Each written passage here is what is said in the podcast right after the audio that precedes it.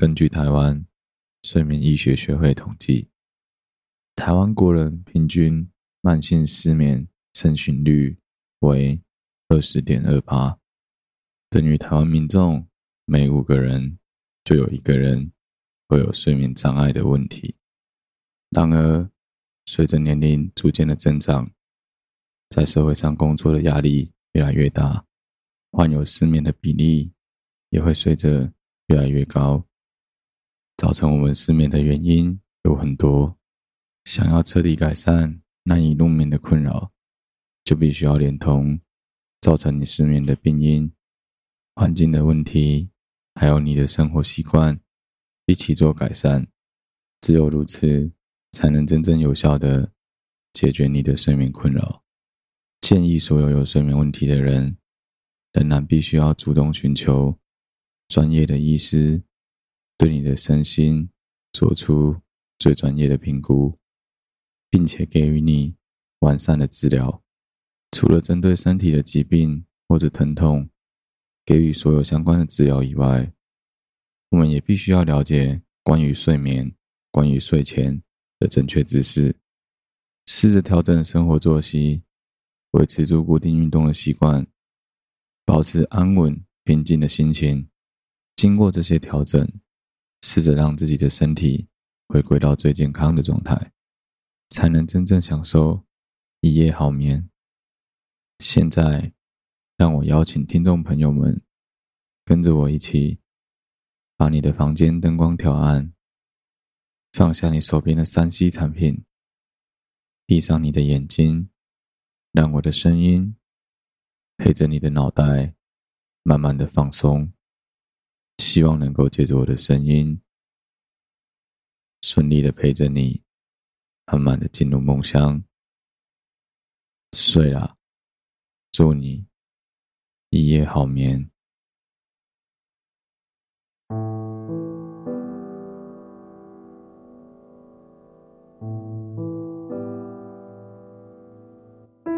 各位听众朋友，晚安，欢迎来到睡啦。我是好了，对不起嘛，Podcast 频道的主持人小哥。睡啦，这个节目当初创立的宗旨，就是希望能够借着我的声音，再加上所有我们在生活上、在课堂上、在工作上，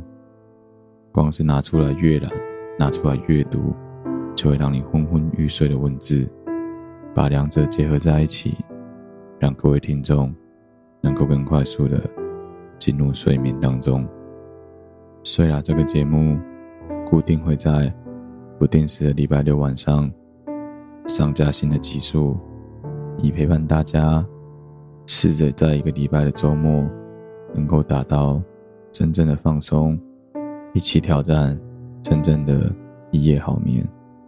希望各位听众能够真正的借着我们的节目，顺利的进入到梦乡。各位听众朋友，晚安，欢迎来到睡啦。这一集睡啦的主题完全是我个人的自费计划。最近发现，如果睡啦要录的顺利的话，最好的方式是录一些我自己个人有兴趣，但绝大部分的听众会没有兴趣的内容。所以这一集我来念一个在维基百科上面的特色条目：大日本帝国海军的信浓号航空母舰。信浓号航空母舰是大日本帝国海军于第二次世界大战所建造的一艘航空母舰。为二次大战里舰体最大、排水量最重的航空母舰，在完成长达五年断断续续的建造工作后，首次出航不到二十四小时，即被美国海军的涉水鱼号潜舰击沉。信浓号原作为大和级战舰的三号舰。进行建造，暂时定名为一一零号舰。然而，随着珍珠港事件的成功，日本高层觉得自身已经不太需要大型战舰，于是放缓其建造进度。好景不长，随着日军在太平洋的战事告急，帝国海军对航空母舰的需求大为提高，故因应战争需求，将尚未完成的一一零号舰改造成航空母舰，正式命名为“信浓号”。此名称源自于日本五代令制国之一的信浓国。由于日军在一九四四年六月马里亚纳海战的失败中，一口气损失了三艘主力航舰，故加速了信浓号的建造进度。信浓号拥有大和级的战舰级别。坚固的船体超出了一般航空母舰的标准，同时它也受到大凤号改装航空母舰的影响，铺上了相当厚实的装甲来保护飞行甲板。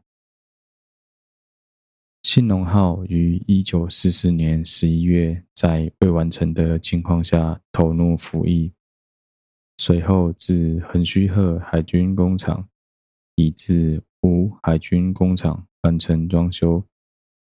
但被回航中的美军潜舰涉水鱼号攻击和击沉，包含舰长阿部俊雄大佐在内，共计七百九十一名水兵和民间工作者阵亡，为目前下水的航空母舰服役时间最短。也是至今被潜舰击沉的排水量当中最大的军舰。信浓号的排水量吨位，一直到一九六一年，美国海军的传统动力航空母舰小鹰号服役后，才正式的被超越。信浓号的前半生为大和级战舰幺幺洞号舰。一九三九年代后半，美国与日本的关系急速恶化。美国国会于一九三八年五月十七日通过第二次文森法案，表明即将建造新型战舰与航空母舰的计划。因此，一九三八年，日本执行他们的第四次海军军备扩充计划。其中计划建造两艘大和级战舰“幺幺洞号舰”与“幺幺幺号舰”，用作取代建林不久、即将达到三十年的“金刚级战舰”“雾岛号”与“真名号”的地位。这两艘新舰还要改善比较早开工、已经新建中的“大和”与“武藏号”的缺点。要成为性能更佳的战舰，幺幺洞号决定于横须贺海军工厂新造的六号船坞内建造。大和级战舰的总排水量超过七万吨，此级超大型战舰预定要建造四艘，往后会出现当有舰只要进行维修与改装，由于能够负荷其排水量的船坞数量不足。剩下的船舰只能排队等候的情况，因此计划将横须贺扩建成一个和吴海军造船厂相同规模的维修据点。不同于其姐妹舰武藏号在陆上船台上建造的方式，决定将以重新建造一个大和级专用的第六号船坞。当时横须贺最大的船坞为建造掌门级的陆奥号的第五号钢屋，在费时两年又三个月，耗资当时币值一千万日元的建造工程后，完成了长三百三十六公尺、宽六十二公尺、深十八公尺的第六号船坞。当时为了建造船坞所掘出的沙土，被运到了邻近的海军炮术学校来填补海岸，而后成了宽广的操场。一九四零年五月四日，船坞完工，并同时举行了“幺幺洞”号舰的开工典礼。幺幺洞号舰本身建造预算为一亿四千七百七十万日元，为日本国会议事堂建造费用两千五百七十万日元的六倍之多。这时，为了出于保密，开工仪式不得找外头正职的神主，因此请来非本业但具有神主资格的脚手架组长。大须贺总次来主持。大和号和武藏号在做预算编列时，被称呼为一号舰与二号舰，因而信浓号也有着三号舰的非正式名称。炸船工人之间则将幺幺洞号舰简称为幺幺洞。信浓原计于一九四五年三月末完成，在日军以此时间为目标。而缓慢完成进度的期间，日本做出了与美国开战的决定。一九四一年十一月，日军重新评估了包括战舰在内的全数造舰工程，总结潜艇与飞机将被列为最优先项目，大型军舰的建造作业将被搁置。随后，从太平洋战争之初，日本攻击珍珠港的行动，以及马来亚海战的结果，可以看出，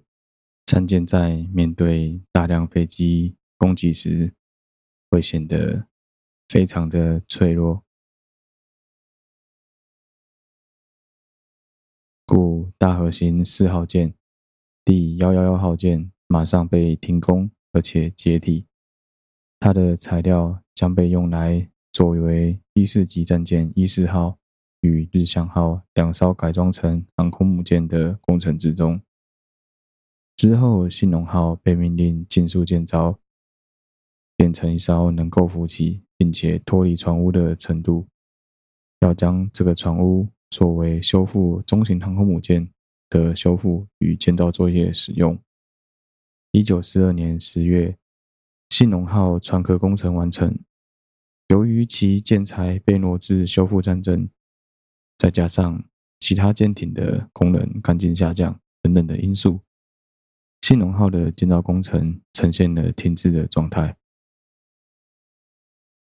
联合舰队参谋长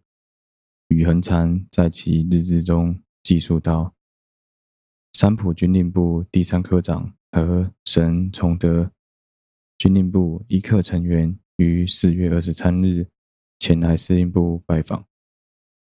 除了提到第三号舰战舰建造工程要终止，剩余产能要全用来集中建造航空母舰外，还表示将继续观望是否该建造超甲巡，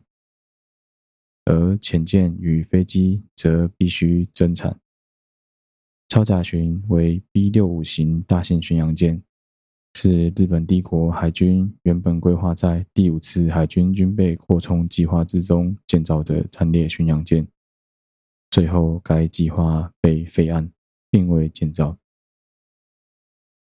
一九四二年春，由于得知了美国通过建造大型大量航空母舰的两洋舰队法，日本则以第五次海军军备扩充改改装计划来因应，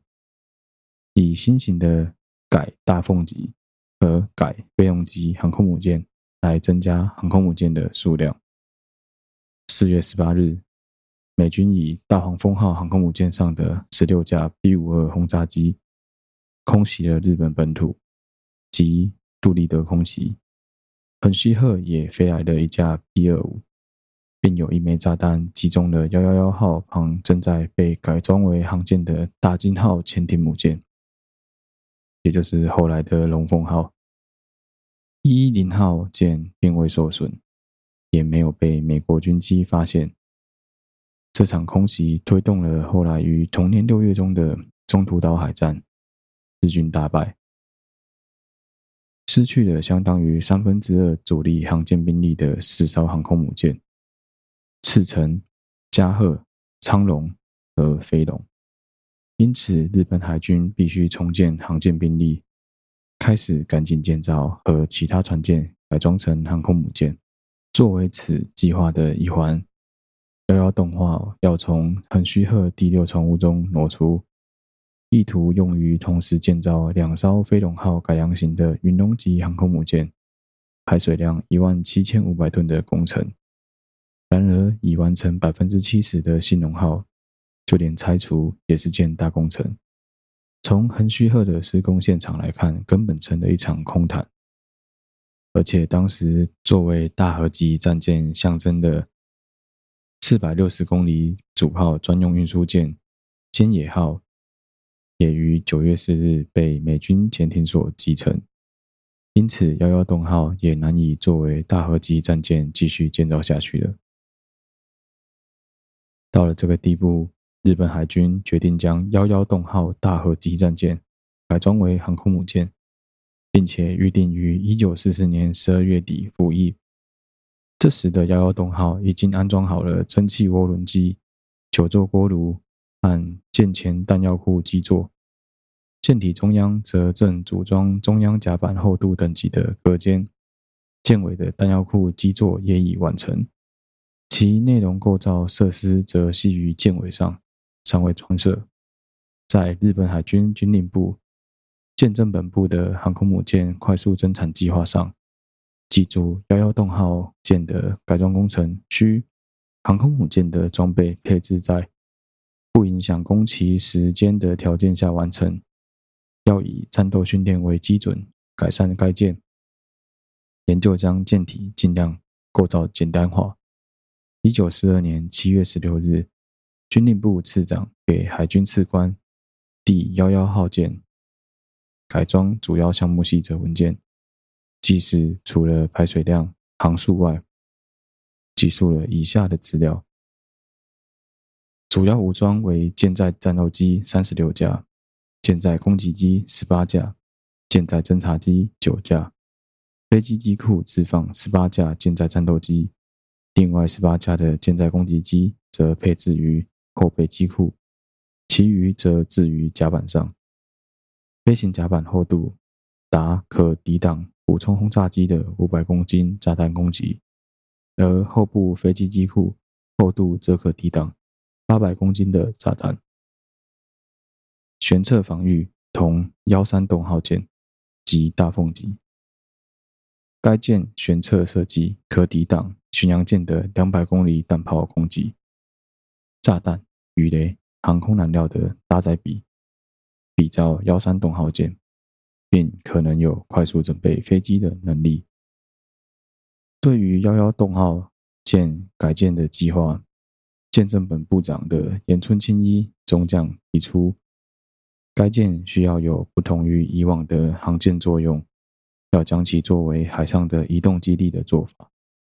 他认为信浓号机库将配置舰载攻击机与轰炸机，应要配置于前线，供后方航舰起飞的飞机降落，快速补充燃料、弹药和鱼雷。此外，还要以厚实的装甲板来保护飞行甲板，令其在敌人空袭下可以执行着海上基地的任务。但在自卫能力上，仅于分设的机库中搭载战斗机。此外，因本身战舰等级的船体和额外装甲板所构成的坚强防御力，该舰将被作为不成的航空母舰，也因此出现了甚至连机库。与舰载机都不打算配有的提案出现。大凤号本身就以改善原本日本航舰甲板防御力低落的弱点为理念而建造。信浓号初期设计方案更把它视为海上的航空基地来加以设计。另外，从中途岛海战来看，日本航空母舰承受炸弹攻击的能力太差。因此，也有打算搭载将在舰载内配装给前线降落之轰炸机与攻击机的炸弹和鱼雷的意见，来避免爆炸。然而，此方案却被军令部与航空部人士的反对。经过两个月的争论后，舰政本部的方案被放弃了。沈从德参谋强烈反对这种远程打击战术的做法，主张将幺幺洞号作为攻击用的航空母舰。最后，幺幺洞号舰万一受敌军攻击，可凭其战舰的构造与装甲甲板。而不失其继续战斗能力的航舰，且假若其他的航舰被击沉或无法控制他们起飞的飞机起降的话，幺幺洞号舰可提供这些飞机降落，让舰队的航空战斗能力可以继续保持下去。此外，除了自卫用的战斗机外，还要配备攻击机，供其他航舰飞机所使用的备用燃料鱼雷，类似大凤号的功用。改造工程将进行全面修正，成加入机库与飞行甲板的装甲板，并扩充燃料库与弹药库的空间。一九四二年七月末，幺幺洞号舰决定要改装成航空母舰，并花了一个月的时间完成基本改造计划。九月份，急忙地向海军大臣报告，舰政本部的基本设计于十一月结束。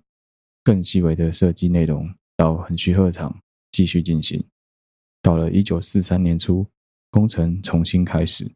大和级战舰设计最大舰宽为三十九公尺，舰上设置的飞行甲板最大宽度为四十公尺。有些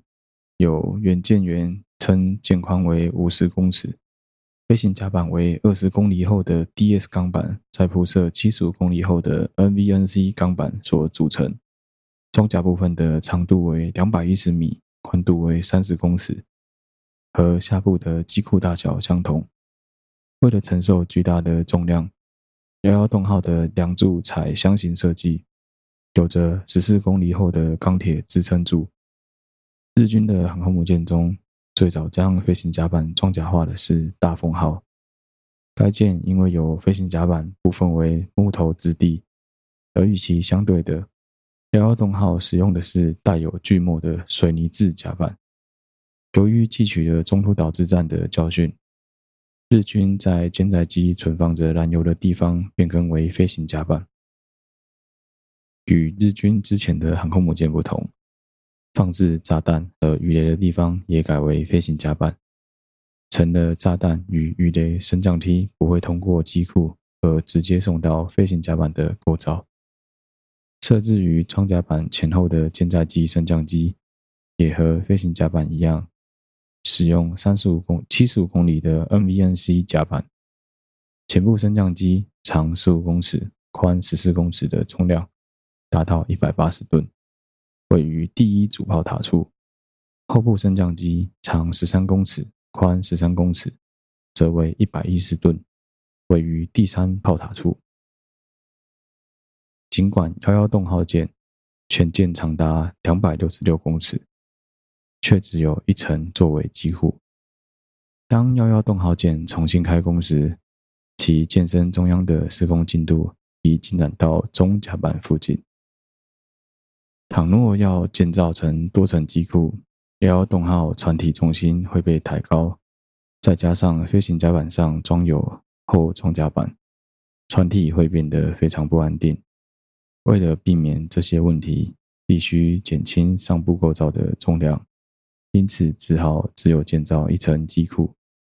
大和级战舰的上甲板在一号炮塔的附近有向下的斜坡。在二号炮塔的附近有向上的斜坡，这些被称为大河坡。为了设置舰载机的机库，日军还要将其表面修整为水平。包括对幺幺洞号舰影响极深的大凤号在内，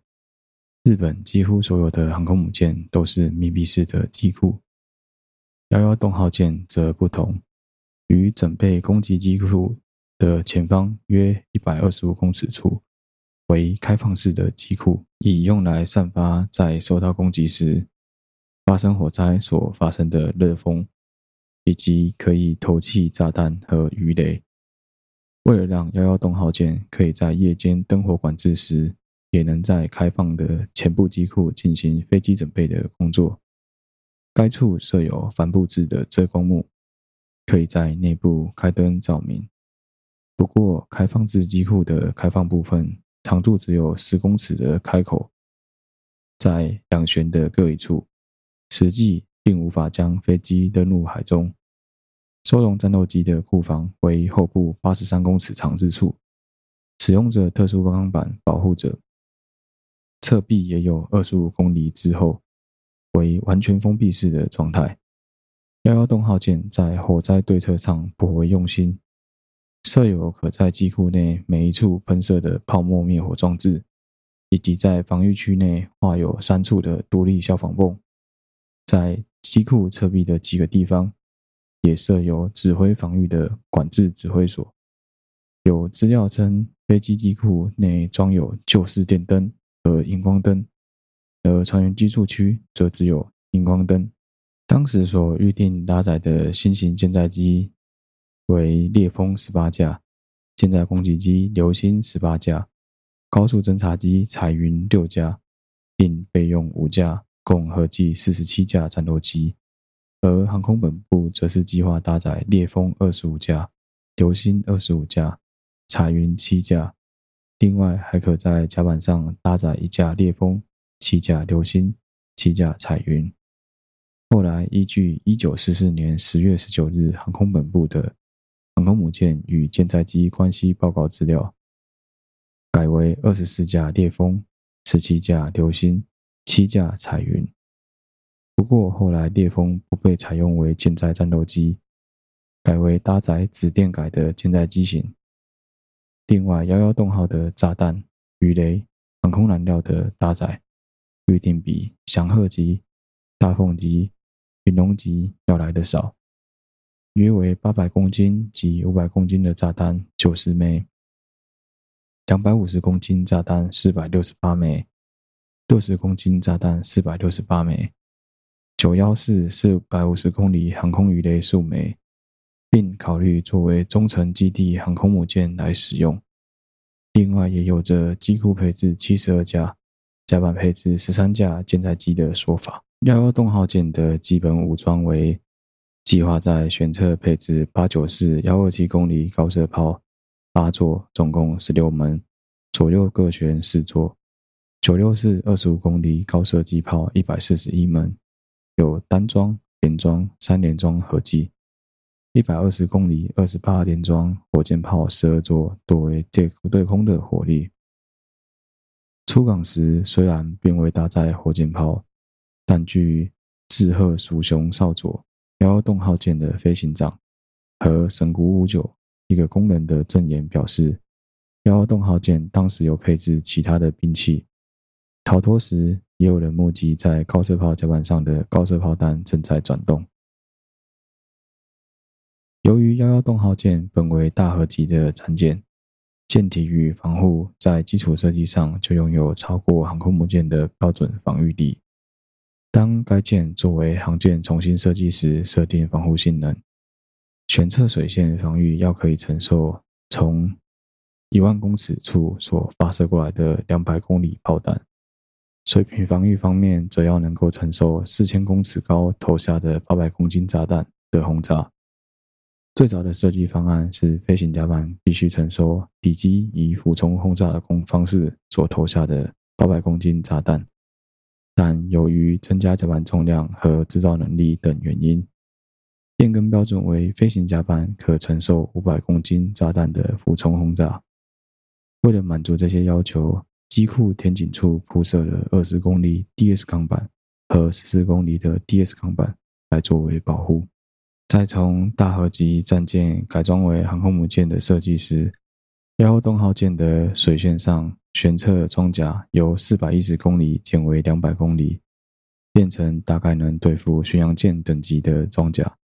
主炮弹弹药库则直接改为航舰存放的高射炮弹、机炮炮弹、机枪子弹、炸弹和鱼雷的弹药库。在主结构区域前后的重油罐部分，还另外增设了飞机用的燃油储存库。由于这些地方本来并没有装设装甲板的保护。因此油罐除了原有的二十五公里厚度外，还在上面装了被解体姐妹舰“幺幺幺号”弹药库底部的八十公里装甲板来作为补强。原先计划在油罐附近设置一块中空区域来存放两千吨的压载水，但因为吸取了大凤号的教训，改为填充混凝土。舰底方面会对应磁性水雷和舰底引爆的鱼雷威胁，从大和号和武藏号两舰原设计的二重底部强化为三重底部。幺幺洞号舰并未装设炮塔。也无战舰级别的装甲，舰体重量变轻，吃水上升了一公尺，和大和号相比，船腹的上端高度降低了一公尺。而就在这个时间点之后不久，对本舰有着强烈影响的大凤号，于一九四四年六月的马里亚纳海战中，被美军潜水舰只靠一枚鱼雷就击沉了。给了海军的相关人士们极大的震撼。大凤号的沉没原因在于鱼雷命中后，飞机燃油漏到了舰内，在六个小时之后引发了大爆炸和火灾。因此，作为应急对策，幺幺幺号舰的工作人员们赶紧在几天内将水下的船腹与飞机燃油储存罐内再灌上混凝土作为固定。最后，公式常态排水量由初期计划的六万两千吨上升到了六万八千吨，使得变更船腹位置的这个举动显得毫无意义。海军技术大佐即批评称其为多此一举。由于飞行甲板到弹药库都用了重装甲作为强化，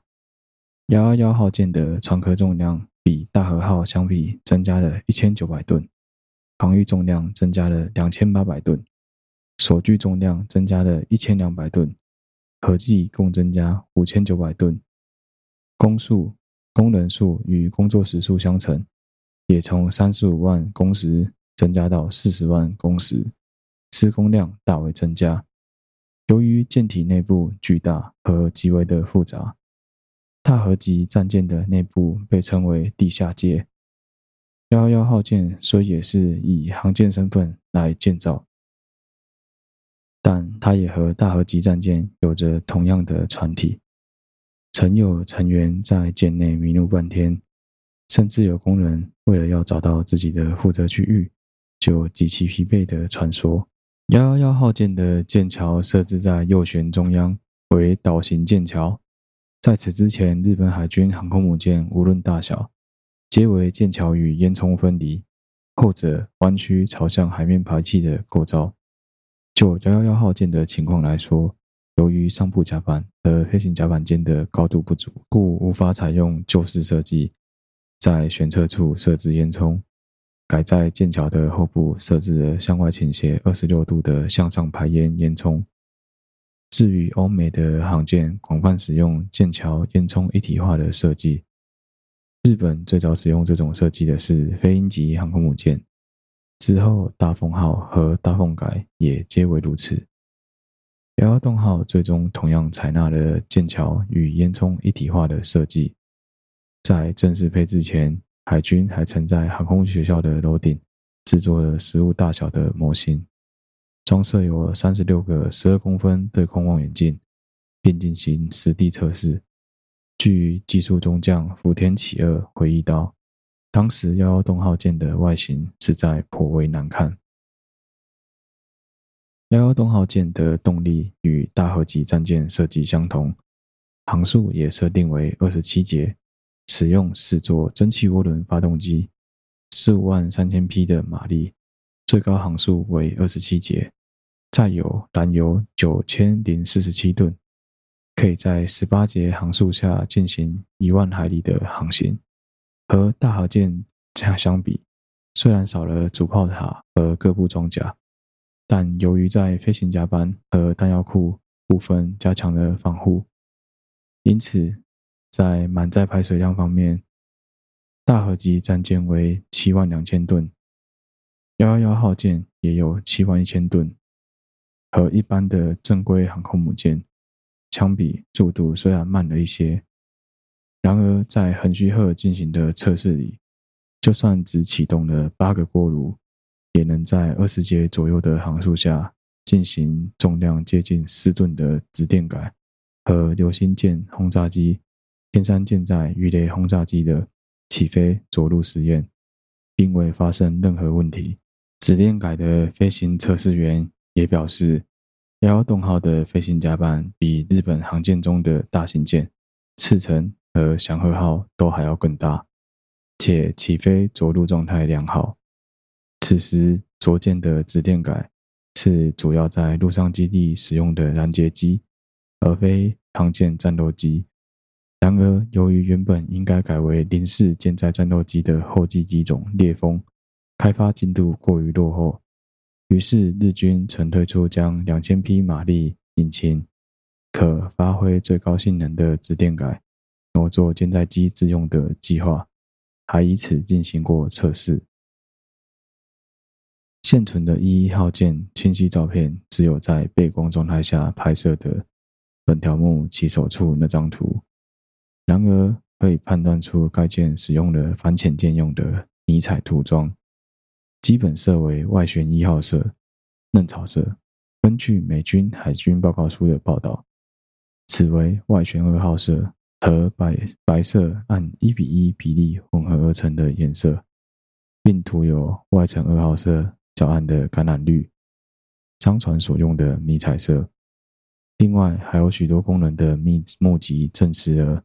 吃水线下使用了红色系的颜色。飞行甲板的涂装则不得而知。幺幺幺号舰于一九四二年九月重启建造作业，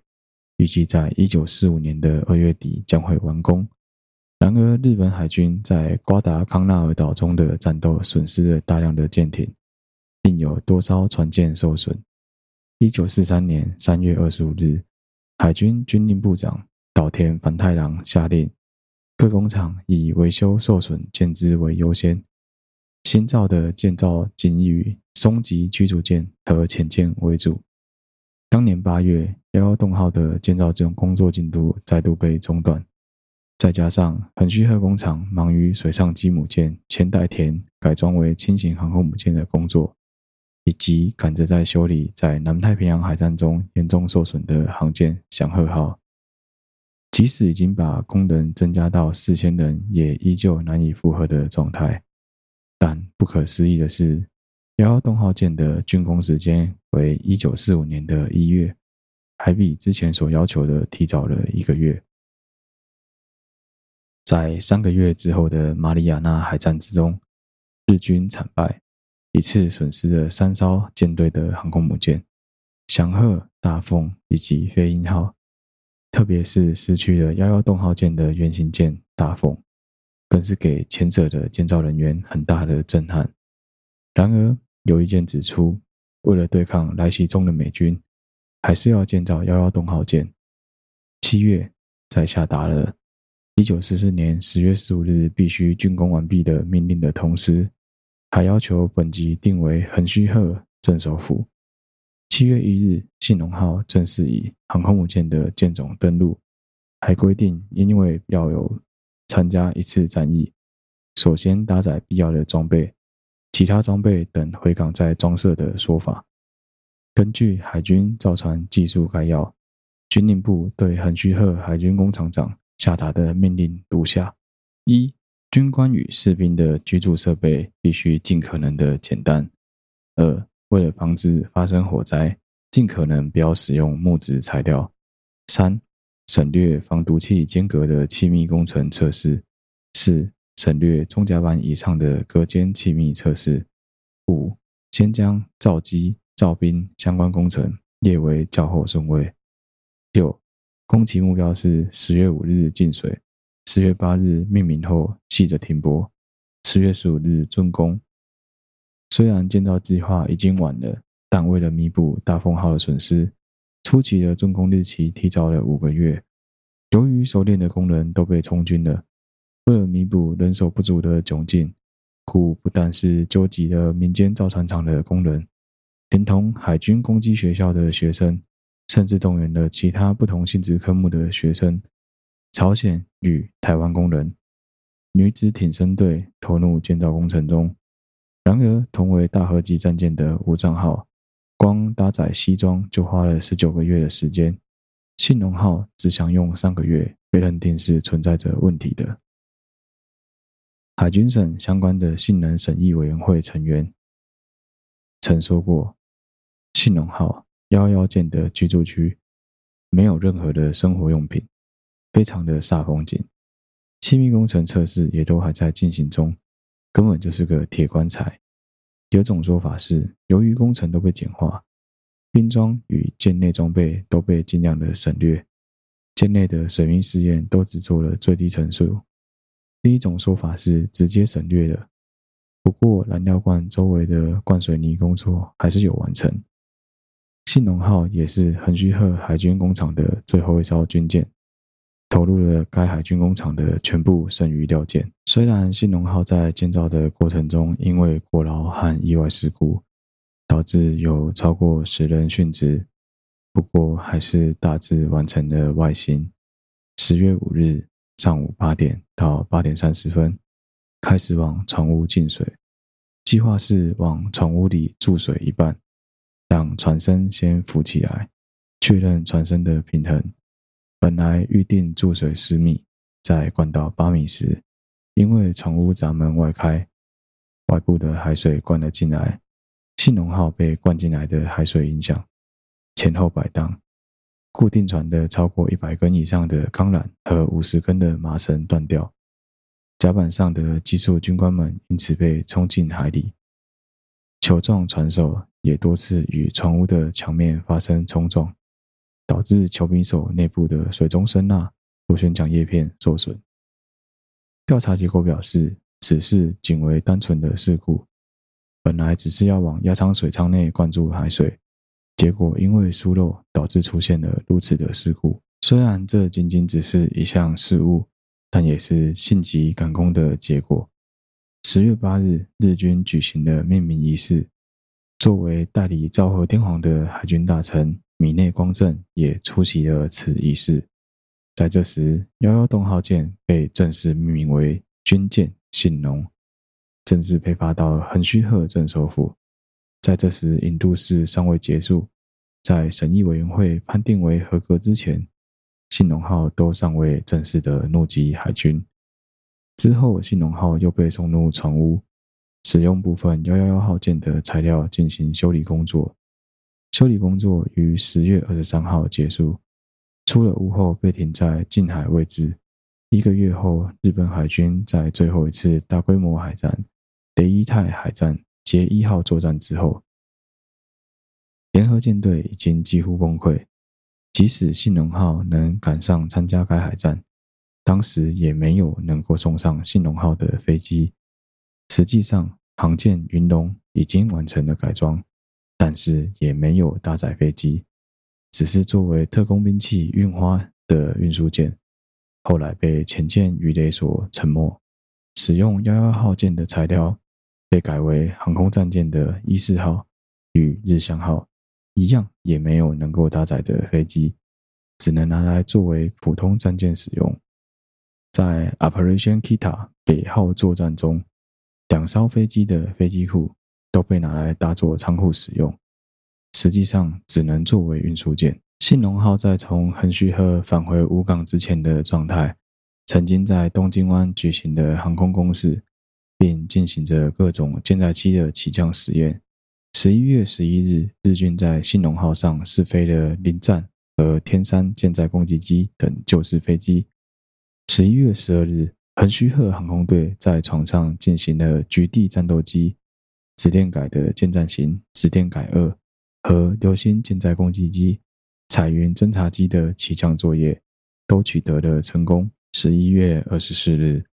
联合舰队司令丰田富武大将在联合舰队五五零号电令中指出，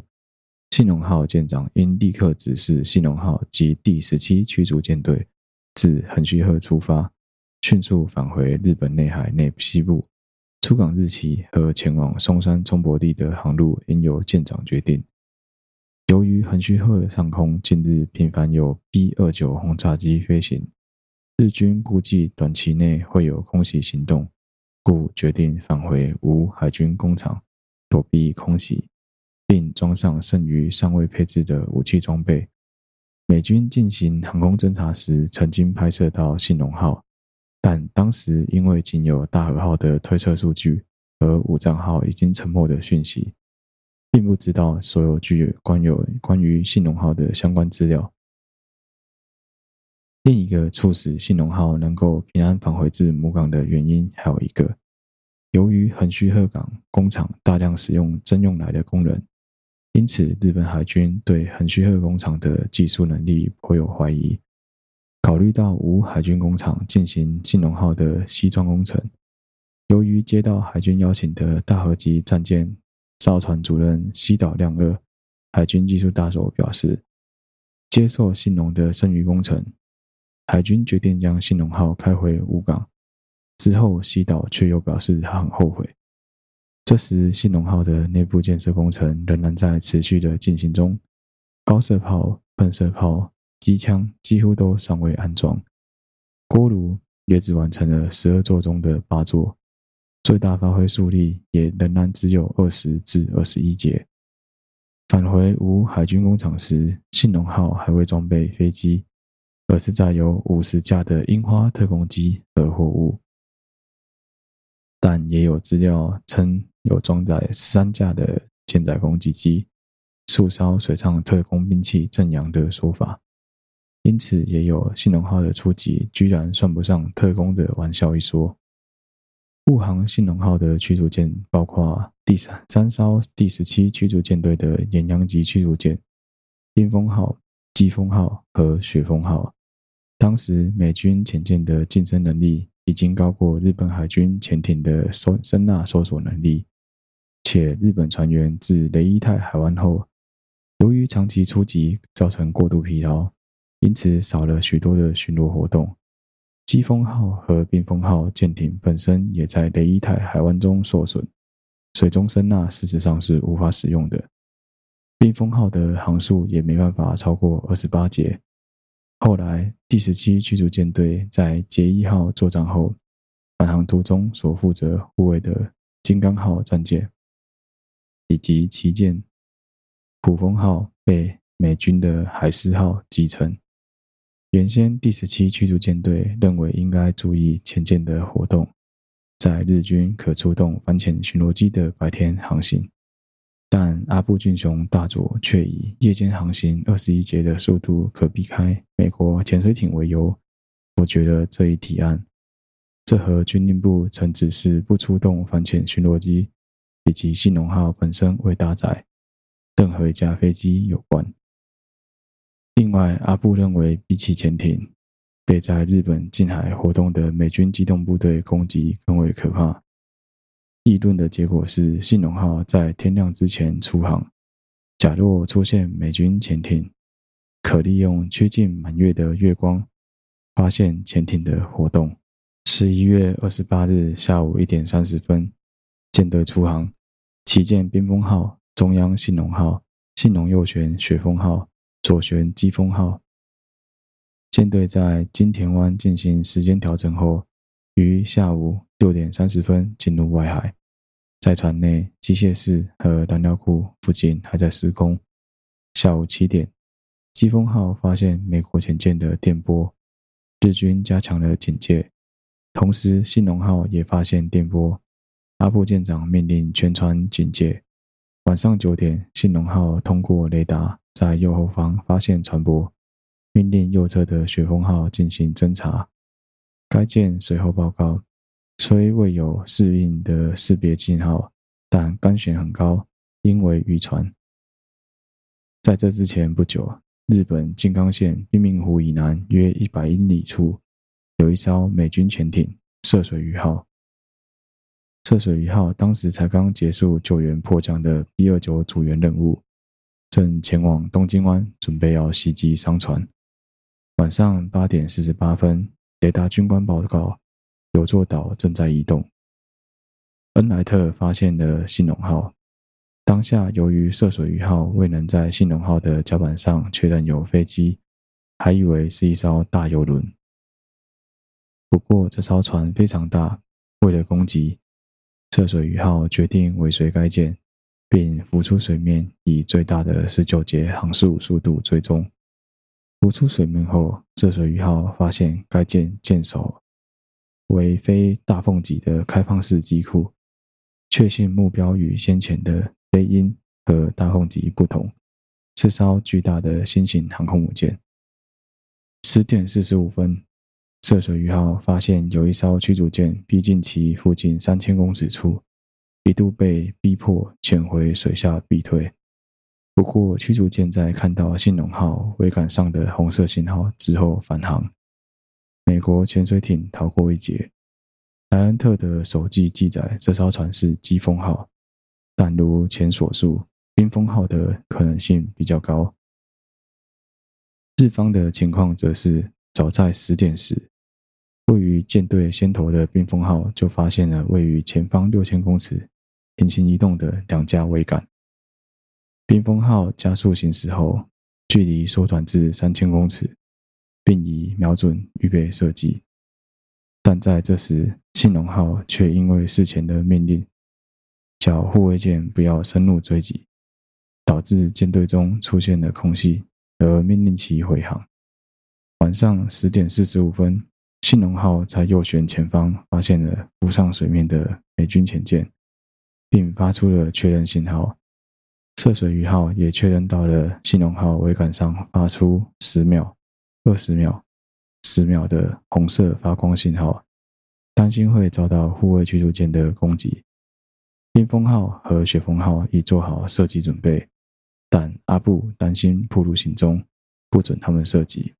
晚间十一点，涉水鱼号的莱恩特舰长认为可能无法逮住信浓号，要求得到友军潜舰的支援。给司令部发出了以下的无线电讯息：涉水鱼号向太平洋舰队司令部的太平洋方面潜队司令部以及日本领海的所有潜舰所发出。我们正在追踪一艘大型航空母舰，这艘航舰有三艘护卫舰、驱逐舰做保护，位置是北纬三十二度三十分，东经幺三七度四十五分。舰队航速平均为二十节。美国海军潜舰司令部收到了这一消息，并冒着被信浓号窃听的危险，事实上也确实被窃听着，做出如下的回复：Keep tracing, Joe. Hope you can success. 继续追踪，乔。希望你能成功。太平洋舰队司令切斯特尼米兹的司令部则发出。对方是块肥肉，大奖就在眼前，别让他逃了的讯息。只是恩莱特期待的友军潜舰并未出现，涉水鱼号只得继续自身追踪目标。原先信浓号以全速的二十节航行，以潜舰的航速很难攻击得到。不过经过数小时，涉水鱼号以水上速度全力追击，拉近了距离。信浓号也在凌晨十二点前不久，因为螺旋桨过热，导致船速减少至十八节，又做了之字形的航行转向动作。涉水鱼号得以在信浓号右舷取得射击位置。十一月二十九日凌晨三点十三分，涉水鱼号在宾明湖南方一百七十六公里处发射了六枚鱼雷。而日军方面也发现了涉水鱼号。三点五分，信浓号对护卫舰发出的潜舰警报，驱逐舰群也探测到了疑似潜艇的电波，但未能确定其位置。潜艇自调停深度水面下三公尺，距离目标一千两百八十公尺处，射击了六枚鱼雷，分为两批，各三发射出。涉水鱼号的舰长曾在笔记中表示。这是为了让那三枚后面射出的鱼雷能够进到最初三枚鱼雷所造成的破洞之中。另外，为了使重量集中在水线之上而不稳定航舰让它翻船，设定了比通常较浅的命中深度。三点十六至十七分，四枚鱼雷命中了信浓号的右舷。涉水鱼号方面则称六枚鱼雷全部命中，命中深度设定在较浅的鱼雷击中的是信浓号右部的后方水泥填充，较船腹为浅的部分。这时，其储存燃油的燃油舱右舷外侧的机械室三号锅炉间马上就被海水灌满。且损害造成舰体隔间龟裂，邻近的一号、七号锅炉间也跟着进水，空气压缩机房已受害。最初的报告显示，后部冷却机房、机关科兵官房、注射水指挥所附近，第一号发电机室都进水，右舷也倾斜了六度。由于命中后，信浓号仍未减速。倾斜往右九度的二十节速度离开现场，涉水鱼号未能追击前往西北的信浓号。护卫的驱逐舰虽也投下深水炸弹，但在涉水鱼号的记录里，也不过就整整十五分钟里爆炸十四次的规模，并未构成威胁。虽然信浓号在文件上被列为军级舰，但视为一艘完成建造的军舰，事实上却仍然是一艘处于建造中的状态。举例来说，舰内通道中放有大量的钢缆，导致防水闸门无法完全的关闭，甚至因为军令部下令赶工，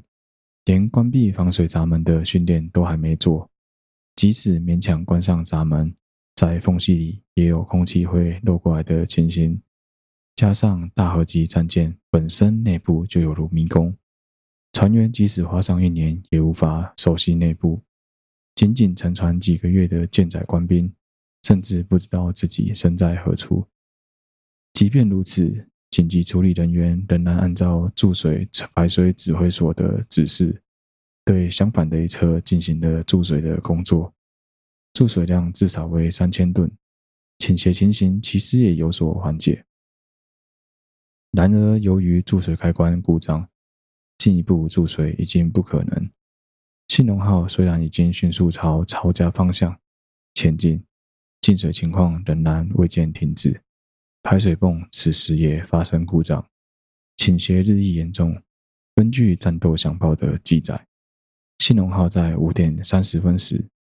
航速已跌到剩下十一节。和机关兵科的士兵回忆。清晨动五洞洞时，右旋涡轮机停止工作。清晨五至六点，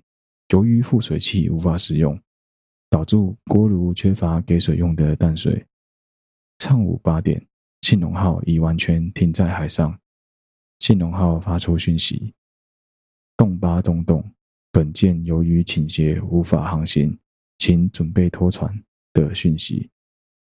当时虽也曾考虑使用海水开动锅炉，但由于使用海水之后将需要大规模修补，因而被搁置。位在船体前方的淡水柜水管虽被切断，但并未派上用场。舰长曾经命令工厂相关人士打开飞行甲板，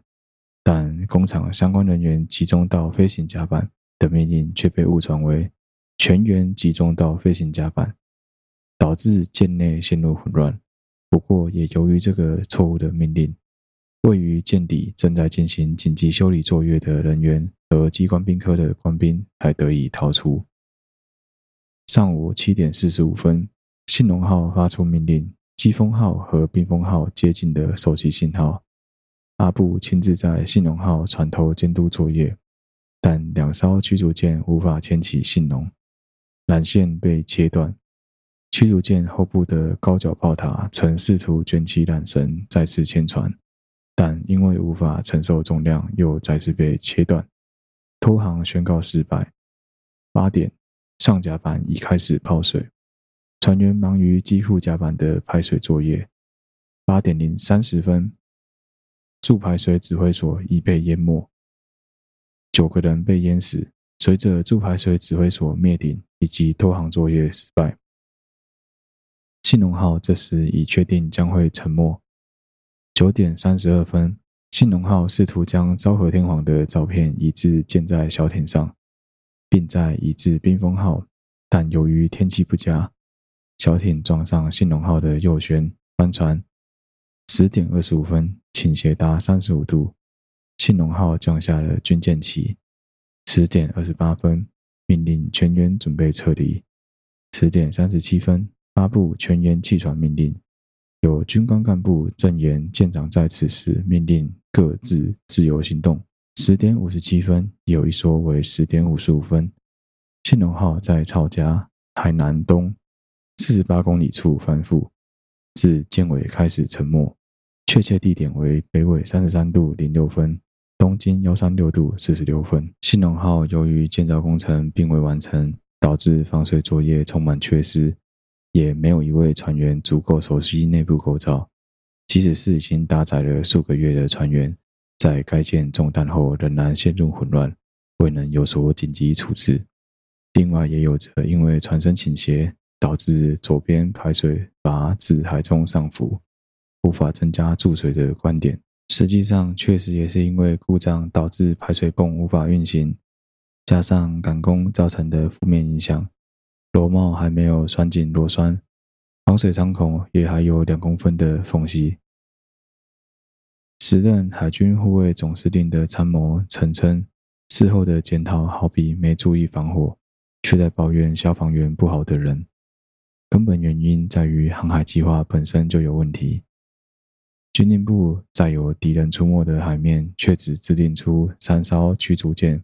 来护卫夜间航海的计划，本来就有很大的责任。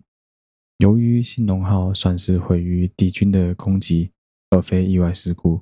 故该会表面上是调查而非质询。但出席该会的信浓号幸存者并未克制他们的情绪，愤怒地骂诏船厂做出不堪一击的破船。军令部省略机密测试，就命令出港，和上级指派三艘驱逐舰护卫。由于被追究责任的当事人太多，会议结果是没有任何人受到严重的处分。当时担任海军大臣的岛田繁太郎向天皇报告信浓号沉没的消息时，向来寡言少语的裕仁天皇也一反常态地说道：“此事可惜啊。”信浓号的舰历是海军史上最短的，从出外海到沉没只有十七个小时。虽然鱼雷的攻击本身几乎没有造成任何的死伤，但由于我无法使用舰内的广播装置通知全员撤离，加上许多船员被飞行甲板的孔洞吸走或强浪冲走，在低温的海面漂流，与猛烈的海浪卷走，使得很多船员失踪。也有很多目击者看到许多军人抱住沉没信浓号的景象。舰长在舰首下令全员弃舰后，便和信浓号一起沉入海中。最后，信浓号的照片被安放到冰封号上，在武港待命。准备给信浓号装备的对空火箭炮技术人员，从第十七驱逐舰队得到信浓号沉没的消息后，也看到日本帝国海军已经宣告结束。美国方面，涉水鱼号的船员知道他们攻击一艘非常巨型的航舰，但事实上并没有自信能把它击沉。从美军 B 二九的侦察照片来看，虽然有拍摄到信浓号，但却完全没有掌握这艘船存在的事实。对涉水鱼号的报告，其实也是半信半疑。科巴兹中校破译了日本的密码，从中发现了信浓号这艘船的名字，判定一艘以信浓川命名的巡洋舰改装航空母舰已被击沉，并劝说潜艇的舰长最好就此满足。